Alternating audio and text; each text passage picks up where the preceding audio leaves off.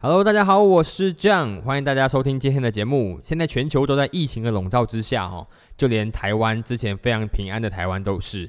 嗯，我觉得现在有必要就是让大家知道呢，疫情期间你其实应该要干些什么事情，才是可以真正的就是善用你的时间的。OK，所以今天我们废话不多说了，直接进入正题。OK，Welcome to my show。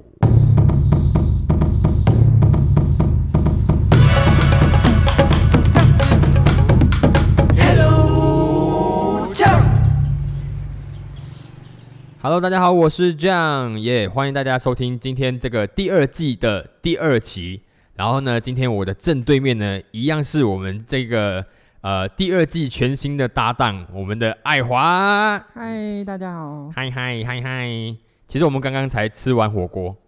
嗯，是吃了一个呃已经清炖，想了很久的火锅，清炖呢，是清炖吗？海底捞的清汤火锅，因为我们已经在家里做饭很久了嘛。对不对？从 MCO 那时候非常兴致勃勃，然后呢，呃，尝试各种不同的菜色，嗯，然后还是还有曾经煎过牛排，然后一直有煎过牛排，有没有没有煎过？我们煎过一次牛排吧？我们煎牛排干嘛？有我们没煎牛排吗？买得到牛排吗？有啊，买得到啊，那种那个差那个 M B 的那种冷冻牛排啊，哦我我完全忘光光，因为很不好吃吧，应该是，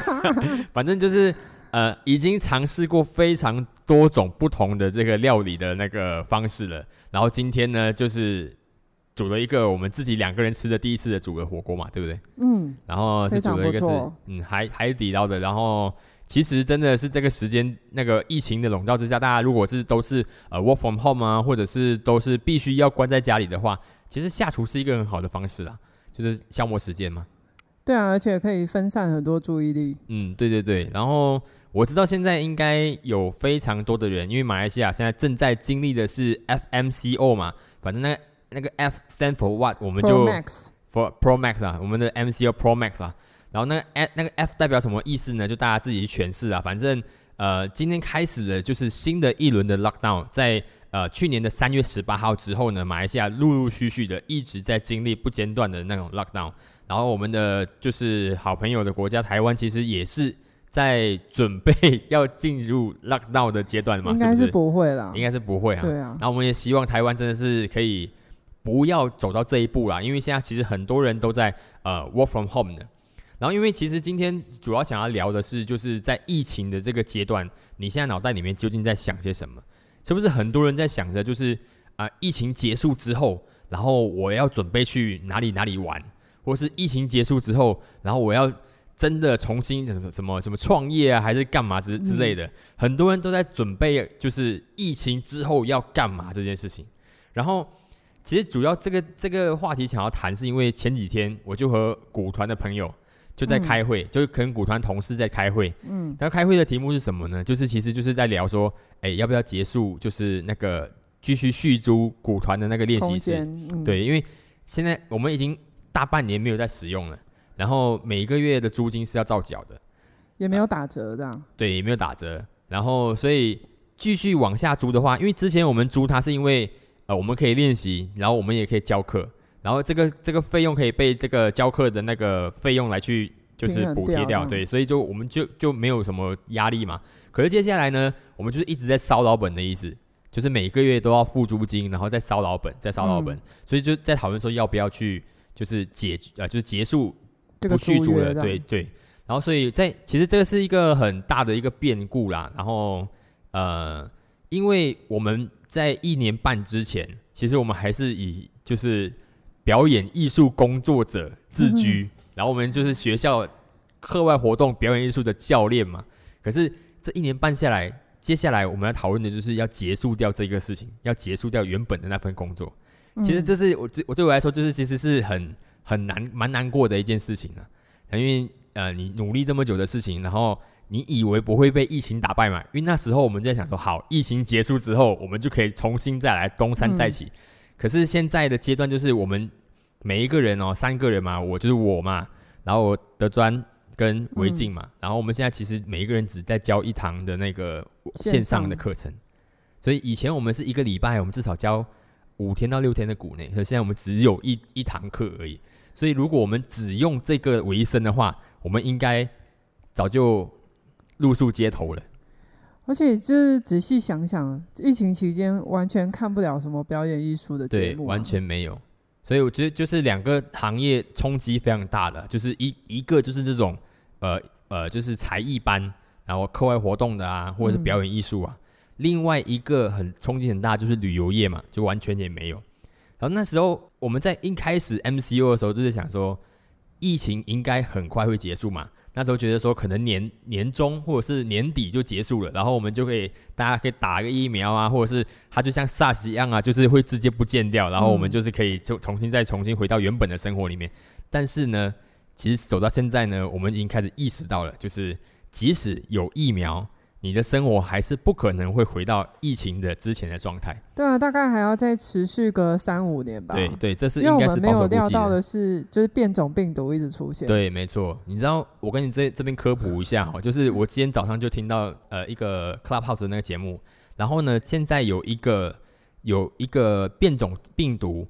据说能透过空气传染。你说越南那个吗？对对对，然后他们就想说，哎，透过空气传染，之前的我们这些这个 COVID 的那个病毒，不是其实就是就透过空气传染嘛？然后可是其实有差别，因为很多人其实不知道，我们这边做一个小科普，就是飞沫传染跟空气传染是有有很大的差别的。嗯它最大的差别就是飞沫传染是我们的讲话或打喷嚏的时候出现那些唾液的那个就病毒的载体还是在那些液体上面。，对对对，因为那液体液体就表示它其实是有重量的，就表示它的传播速度的远度不会这么远，它会往下坠。哦，所以说在外面流动的地方啊，我们可以跑步啊，什么啊不用戴口罩。对，可是要是空气传染的话，那就是不一样了啊。所以如果就是他住在下风处，对，完蛋，你知道吗？就只要每很讨厌抽烟的时候，那个都都在下风处嘛。就是要是有 Oh 病毒的人，就是会这样。所以跑步也不能跑，就是因为你后面的人都会直接被你传染，这是空气传染的概念。但可是其实现在普遍上面，我们这边都还是呃这个飞沫的传染，而且空气传染的这个的数据报告还不是非常的多，所以也不要太担心对啊，而且至少我们现在知道它还不会咬人。啊。是是是，呃，病毒还没有变种到就是可能会出现丧尸的阶段。好，这个关于丧尸的话题，我们可能下次再聊。不过其实因为我现在主要在希望在呃讨论的一件事情，就是很多人如果现在啊，因为现在台湾可能会进入 lockdown 的阶段，嗯，然后我们马来西亚呢已经在进入了第，其实严格上来说已经第四波了，因为 MCO 一二三，然后呃接下来现在就 FMCO 嘛，所以其实有经历过好几轮的不同的那个 MCO。嗯，我不知道大家其实有没有想过，就是在之前的时候啊，你第一次 MCO 的时候，你是不是曾经有想象过你要怎么样利用你的 MCO 的时间，嗯。或者是你曾经有没有好好的规划说你的生意呀、你的工作啊，可能在 MCO 这个阶段可以是不是可以被提升，或者是可以不可以被有有更多的呃新的点子创意给就是重新的就是美化或者是完善它之类的东西。我想嗯应该有人曾经这样想过，可是其实一直走了 MCU 一二三了，现在已经进入了第四期了，可能还是没有完成。对，因为我有我。我有一个朋友是这样，我有一个朋友是就是养猪的，然后 我记得我 MCU 就是第一次的时候，我就跟他说，哎、你可能可以来搞一些可能怎么样的，可能冷链呐、然后做做社区配给啊之类的这样子。然后那时候他也说应该可以做哦，应该蛮有蛮有潜能做的。可是现在一直到现在的第第四阶段呢，一一年半过去了，然后这个东西还在很缓慢的进行中，在第四个阶段呢还没有真的成型，所以一年半过去了，究竟什么东西被实践了？很多人会一直想要把这些计划都一直往后延，他就觉得说可能等疫情之后，或者是等稳定一点之后，才要开始去实践它。但是呢，又有多少人真的意识到说，其实我们处在这个疫情时代呢，是没有所谓的后疫情时代的。我们可能接下来就一直跟着这段疫情一起生存下去。所以呢，这是一个看不到尽头的等待，而我们要的呢，其实只是行动力而已。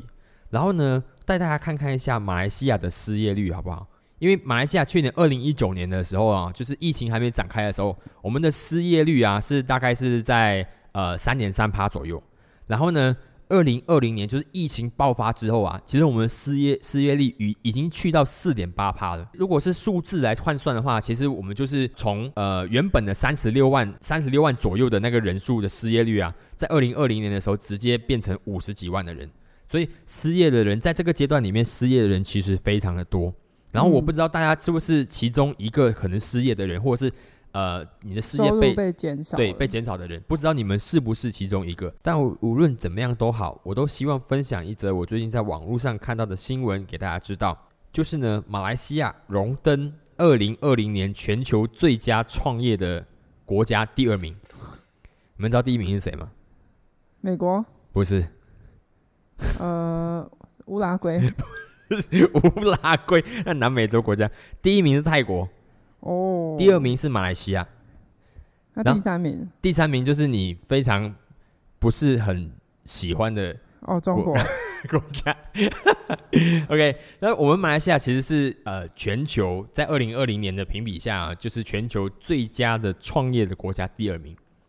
它评比的标准是什么？哦，就有它有它有评比的标准，它是说呃，它主要依照五个因素，第一个是包，第一个是投资的资本。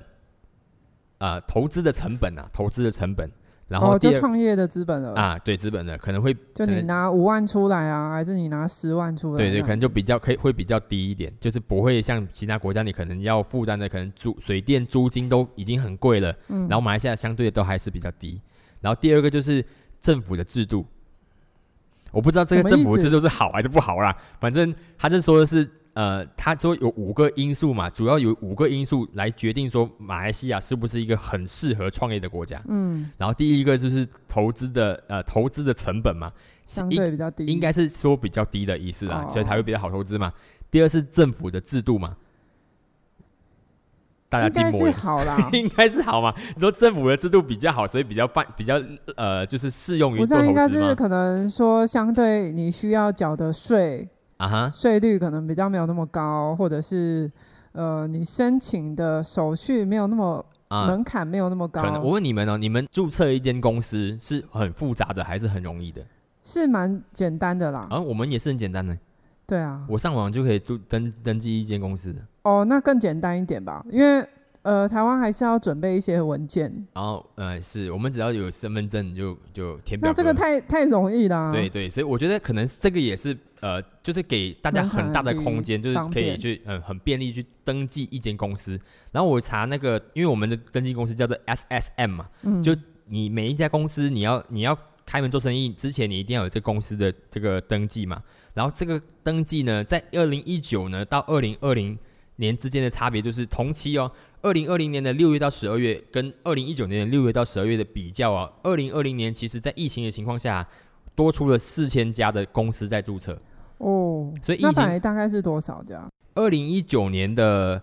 呃全年呐是呃有四万六千九百八十九个注册的单位，然后二零二零年呢，其实二零二零年是四万三千九百七十六个。嗯，你是不是觉得好像二零一九，刚刚我说多四千，可是二零一九是四万六，可是二零二零是四万三，很奇怪，对不对？意思？因为呢，二零二零年的上半季度就是上半年啊，就一二三月的时候，其实那时候正在疫情的打击之下，所以大家其实是啊，是那时候是很少人在登录的，所以是大家是只可以在家，或者是只可以失业，都不能去做什么事情。然后可是，在六月开始啊，那个登记的潮就起来了。所以我发现说，其实马来西亚人其实真的就是，呃，我觉得他们速度也蛮快的，就是他们也不想要就是困在自己失业的那个状态里面很久，有那种赶赶冲的感觉。对，有一个赶赶冲的感觉。我觉得这个感觉是蛮好，可能也是因为我们的那个登录制度啊，或者是需要用来启动事业的那个资本额较低，所以促成了我们的主动性，我们创业的主动性就会较高。然后，呃，第三个啦，第三个是生产与制造成本。我相信可能应该就是指的是我们的原物料的问题，然后可能是呃员工工资的那个最低薪金、薪资的，对。我相信你人人力成本你应该也是蛮 shock 的嘛，对对，马来西亚人力成本这件事情。哦，对啊，所以就低到，就是会低到怀疑大家是怎么生活。哎，是是是，我我觉得这个也是我看到的一个状况啦。即使我是马来西亚人都好啦，因为我在马来西亚曾经我我。高中的时候我打工一个小时才三块半钱，三块半只够吃一个鸡饭而已。那时候，对啊，因为我会觉得，我真的认真以用马来西亚最低薪资来算的话，嗯，我连吃经济饭都觉得很贵。对对，如果是这样算的话，确实也是，没错。所以就有一点不知道，就是真的是领最低薪资或者是最低薪资以下那些黑数嗯的人，他们到底怎么生活的？我曾经在柬埔寨，不是柬埔寨，我在辽国吧？辽国的时候，我就遇到一户人家。然后他就这么说，他的他的呃有一个姐姐还是谁，就是去外国打工。嗯，然后他们其实那时候呢很盛行去两个国家打工，一个国家呢是马来西亚，另外一个国家呢是韩国。然后呢去韩国的话，好像是保障最低薪金，没有错，好像九百还是一千美金。哇，韩国的话，嗯。然后我我也不没有明确数据啊，只是他那时候他跟我讲的，我一个月吗？啊，对，一个月，我这有点模糊，但是大概是这样子，我知道是很高的。可是那时候呢，马来西亚的最低薪金呢是一千马币，你知道吗？然后人哎，那为什么？那如果是这样的比较起来，为什么还有人要去马来西亚？对，为什么还有人要来马来西亚？然后后来我一问之下才知道，原来在那个地方啊，你要去韩国，你要经过一轮考试。可能是语言或者是什么样的考试都好，但是来马来西亚不需要。哦，就是门槛不一样。哎，所以门对没没错，就是门槛不一样，所以大家可能不想要去考试的，可能就是想要来马来西亚。嗯，所以呃，我觉得这个可能也是让我们的这个人力成本一直很低的状况，因为外面外劳一直会进来，然后外劳的薪资一直可以被压榨，然后所以本地的人所以也薪资也不会去到高到哪里去的感觉，所以所以。呃，这个可能就是生产与制造成本，大家他们评估之后觉得马来西亚的这个相对低，然后所以说很适合创业，对，没错。然后呃，另外一个就是第四个吧，一二三四，第四个因素就是和其他国家的互通性。哦，因为就地理位置来讲，嗯哼，它算是在东南亚一个比较中心点，比较偏中中间的位置。对你想想看呢，我觉得我觉得很可以理解嘛。OK，今天如我们不说。呃，国家内好了，我们就直直接看一整个国家来看呢，有东南亚国家泰国、印尼、菲律宾、呃越南、辽国、缅甸、新加坡、马来西亚、文莱，应该还有什么？呃，应该还有什么？还有还有漏掉的吗？会漏掉吗？身为一个导游来说，漏掉很很丢脸的啊！这大概是这样子啊，就是如果这些这些呃。国家一致摊开啊，我真的觉得可以可以去，呃，去选择的。你第一可能会排除掉新加坡了，因为新加坡一定就没有刚刚呃之前讲的几项嘛。你创业的话，一定资本额一定都非常大，嗯，然后它的一定会就是人力成本很高，对，人力成本都很高，所以要创业应该不会选择新加坡，除非你要做的是可能科技产业啊，或者是港口进出货啊，金融对，所以新加坡就排除了。然后印尼、菲律宾这些。相对来说，局势啊比较动荡一些的国家，你可能就会排除缅甸也排除了，对不对？然后剩下就是呃很贫瘠的辽国，应该也不会想要去吧？辽国贫太贫瘠了，因为我去没骑过脚车，我知道那边真的很贫瘠，你知道？我不是想要诋毁它，是企业设立分布的，一一定不会啦。我曾经在那边骑脚踏车的时候，我在我们在湄公河嘛，湄公河一边是辽国，一边是泰国嘛。你我在辽国那边，我望向湄公河的另外岸呢，那边是很很很广阔的一个平原，嗯，然后我望向另外一边都是山，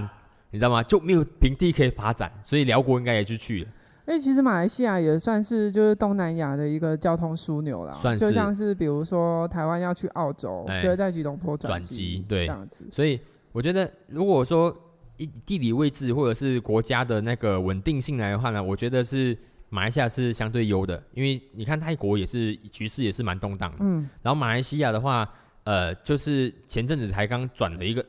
呃，换了一个朝代嘛，就是就是就是连政变也很和平的，也也对，很和平。而且我觉得它里面有一个状态是我们的互通性强，是因为今天你要你准你的企业如果是准备跟回教的呃国家。去做交流的话，那我们这边就是一个回教的，你知道马来西亚的回教啊的等级啊，在全世界来说算是一个蛮高的，就是呃大家会比较向往马来西亚的回教的世界这样子。哦，为什么？因为呃，因为我们保持高的就是先进的感觉，然后跟开放的感觉，再来是呃我们这边也稳定，也比较感觉那那些回教的回教徒啊，在这边可以比较 fashion。嗯，知道吗？它比较比较潮一点，有感觉那个色彩比较缤纷。对啊，你看你去到东中东那些只穿长袍，你知道就黑色的。哎，对，所以在这边，而且我们这边的哈拉就是那清真的那个标那个那个认证也是非常非常知名的。哦，系统很成熟。对对，如果你来这边，你想要去跟回教的国家有有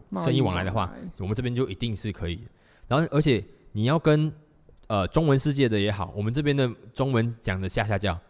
所以也是很好沟通的，即使是你看台湾，如果台湾要来马来西亚的做投资啊，它一定非常的简单。对啊，他只要找到华人可以当窗口，没错。然后我们又可以帮忙做一些对接的呃翻译，然后又是国民等等之类，所以这个跟其他国家的互通性的那个感觉就很高。不管要跟讲中文的、讲英文的、讲马来语的，或者是怎样的，其实都一定会有人才。我觉得这是马来西亚的优势啊。嗯，看一看会觉得说台湾。很普通是吗？我没有这么讲，OK。所以我觉得这个也是一个，他说马来西亚是全世界排名第二的创业国家，OK。当然还是我觉得也只是创业啦，仅仅是创业，要成功企业还可能还有一点距离啦。但是创业至少是可以，就是让大家可以发梦的地方了。然后呃，最后一项呢，就是呃，你要获得贷款的资金的难易程度，不是应该不容易吗？它应该是更容易啊。就只是利率高一点这样子。嗯，像我最近哦，像我们最近在这个阶段里面，现在利率都大概是呃个人的私人借贷大概都是三趴，所以利率很都很低的。三趴算很低吗？算很低的啦，借贷现在算三趴就很低了。然后我们这边，我们这边，我最近在这疫情阶段啊，其实非常多那银行就打过来说，哎，老板，老板，请问你要借钱吗？这样，现在就很多这样的这样的例子。然后我身边真的是有一些人就。去呃，在这个阶段里面去借钱，因为利率低嘛，所以呃，利率低的情况下，他们都希望说，不然就把钱借出来，然后做做投资也好，或者是呃，主要还是做投资啊，或者做生这些生意上做周转等等之类都有。嗯。所以呃，借贷我觉得可能在对国人可能蛮方便的啦，可是对外国企业我不知道，但是对国人来说应该都算算是蛮方便的，蛮容易借的。只要你的信用的话，评级没有太太问太有问题的话，应该都借得到。所以，反正他其实这个评比还主要都是在看说这个国家适不适合创业，然后他一个针对对象都是本国人，嗯，所以总共五个点，就是呃，第一个就是投资的成本、政府的制度，然后生产跟制造的成本，然后还有跟其他国家的互通性，然后还有就是获得贷贷款的那个难易程度，还用这五项来去做评比。所以在马来西亚，我觉得算是很好、很容易去创业的国家。所以回到现在的 FMCO 这件事情，我就觉得说，如果现在这个阶段呢，其实是一个很黄金的时间，因为这时间点呢，所有人都一样，没有人能比你更有机会，因为大家时间都一样之外呢，大家也被限制在同样的一个空间里面，然后呃没有办法跨州跨县啊，然后要对国外对接也很难，所有人遇到难度都是一样的情况之下，我觉得我们。呃，所有想要创业的人，或者是你正正正在处在失业，或者是对你的事业感到很疑虑的人啊，你要我觉得要很敢的去去尝试，去尝试拓展一个新的你自己很感兴趣的领域，然后不要一直在想而已。对啊，有一个例子是，呃，我们前前几天不是在说，嗯哼，因为 Grab 就突然 Grab 的外送，对，在这个时候非常的呃生意很好，对。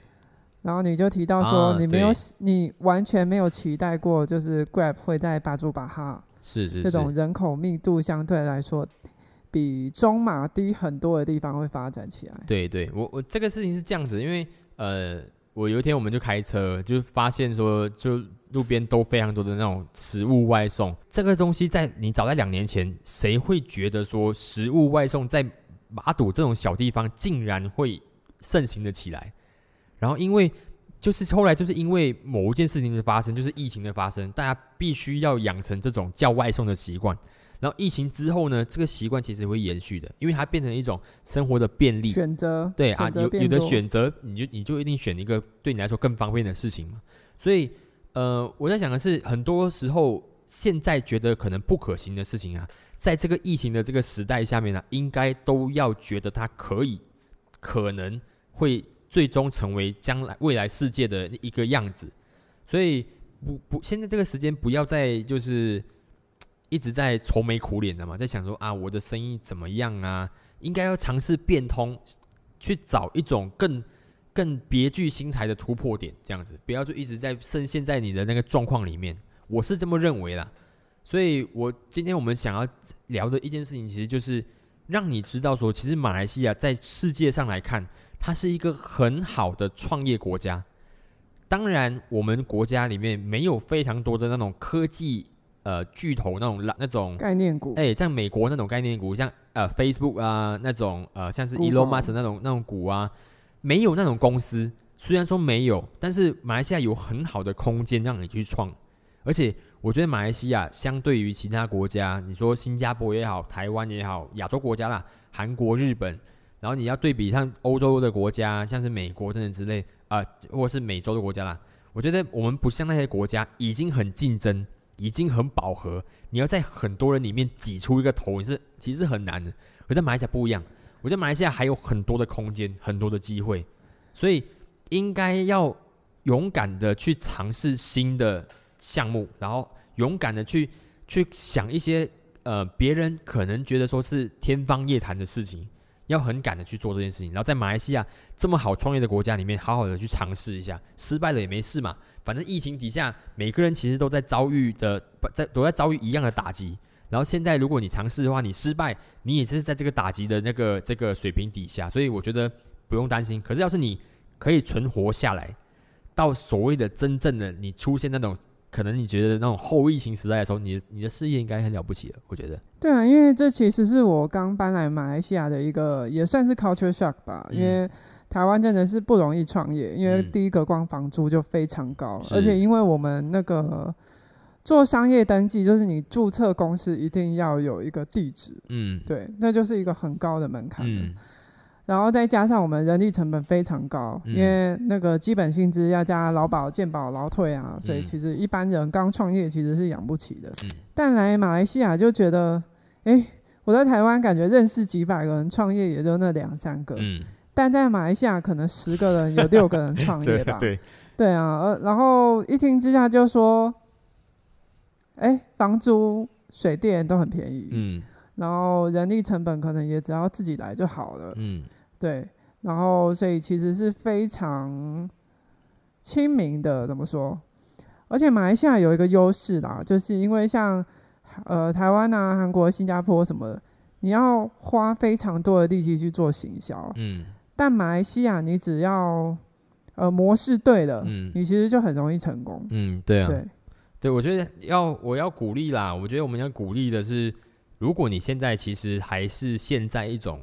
呃疫情期间的困扰的话，因为疫情之间，我不知道你的 sales 啊，如果你在做生意的，你的你的呃营业额是不是下跌了，还是其实你是想要转换跑道的，还是你其实已经被裁退的都好了。我觉得如果你已经在这种困境里面很久的话，我觉得你必须要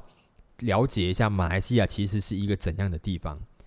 你当你了解这件事情的时候啊，你就应该要勇敢的去做一些更特别的事情，然后更勇敢的去构思一些呃更别出心裁的事情。我觉得现在的这个领域啊、世界啊，都是呃创意是非常重要的一个元素。然后不管你是创业，或者是想要在你现在目前领域去做突破的话，创意都是一个很重要的呃要点。你要掌握它，然后你要够有勇气去天马行空的想。然后在马来西亚这么好的环境底下呢，你应该要一直尝试，一直尝试，一直尝试，直到尝，直到尝试到成功为止啊！不要浪费这个国家给你的就是这个呃得天独厚的一个环境，不要一直陷在你自己的困难里面啊，一直在兜圈子这样子啦。那你觉得，就是如果他身无分文的话，可以？他已经失业，然后他平常也没有什么存钱，因为他之前就是领最低薪资，或者比比最低薪资还要少的钱。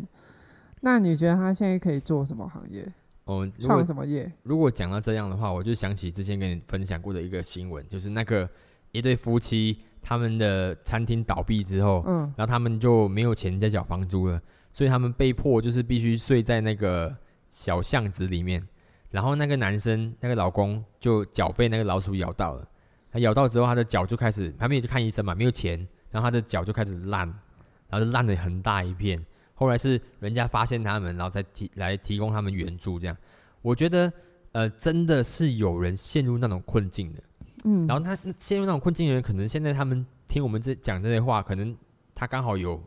可以听，就是 podcast 的节目，我不知道。如果他这听到的话，可能那个他完全。觉得他自己没有办法摆脱他这样的生命的那个对啊，因为那个人人的那个需求，你按照 m a s 讲的话，他如果在最低的话，他现在只追求的就是温饱。是是是，所以我我只是想要说，就是如果今天这些人他在追求的只是温饱，然后他他只是希望温饱，而我们其实可以在追求更高层次的东西的话，那我们应该好好把握现在的时间，因为可能真的是可以可以在这边听听那种 podcast 节目的人。大概其实是不愁的，对啊，每个月还缴得起那个手机的电信费。所以，呃，如果生活已经到那种困顿的阶段的时候，我觉得那个是另外一个层次的，那个是那个是可能他真的摆脱不了，那个是我我也不知道应该怎么样做。呃，他可能只是要等别人伸出援手。但如果我们不需要去烦恼这件事情的话，那其实我觉得很多很多事情应该要真的有执行能力才对啊，就是不能够。呃，你因为你我们不是在等人家帮助的，我们其实是在等自己，等自己的行动力而已。嗯，所以呃，我觉得这个问题也问的很好啦，就是所以你看我在那个在 MCO 这个阶段，其实我也呃尝试在我能力底线内，我就有捐了好几次钱，你应该都知道嘛，就是一百一百，我就捐给一些不同的机构上面，所以我觉得那一些人真的是他们可能没有办法摆脱现况了，所以我就做这件事情。可是有很多人其实是在自己的回圈里面，嗯，啊，那他就是要靠自己的，他是要靠自己的，就是真的跳出他的框框里面，然后真的有行动力去做这件事情，他才会他才会真的摆脱。然后那一群他怎么努力他都可能摆脱不了的人，在那边。然后我们其实要借，要我觉得借鉴你，我不知道借鉴是说的对还是就我们现在能行动也是一种福气啊。是啊，是福气，没错。就你可以去捐血，或者是你可以去呃捐款，或者是帮助一些地方的小店家。嗯，是。好的，总之，发挥你的才能，发现你的环境，善待你的时间，让我们一起携手走到未来，那个真的没有疫情，那个真的自由的未来。那我们今天就聊到这边了。如果你喜欢我的节目的话，就麻烦你把我的节目推荐给你朋友们。你们都可以在 Spotify 或者是 Apple Podcast 上面找到我的节目。Hello，这样。然后也希望大家可以给我的节目呢多多评论，或者是给我一些留言。啊，可以的话也在我的 Facebook 或者是在 Instagram 上面给我一些建议。那我们今天聊到这边，我们下期再见吧，拜拜。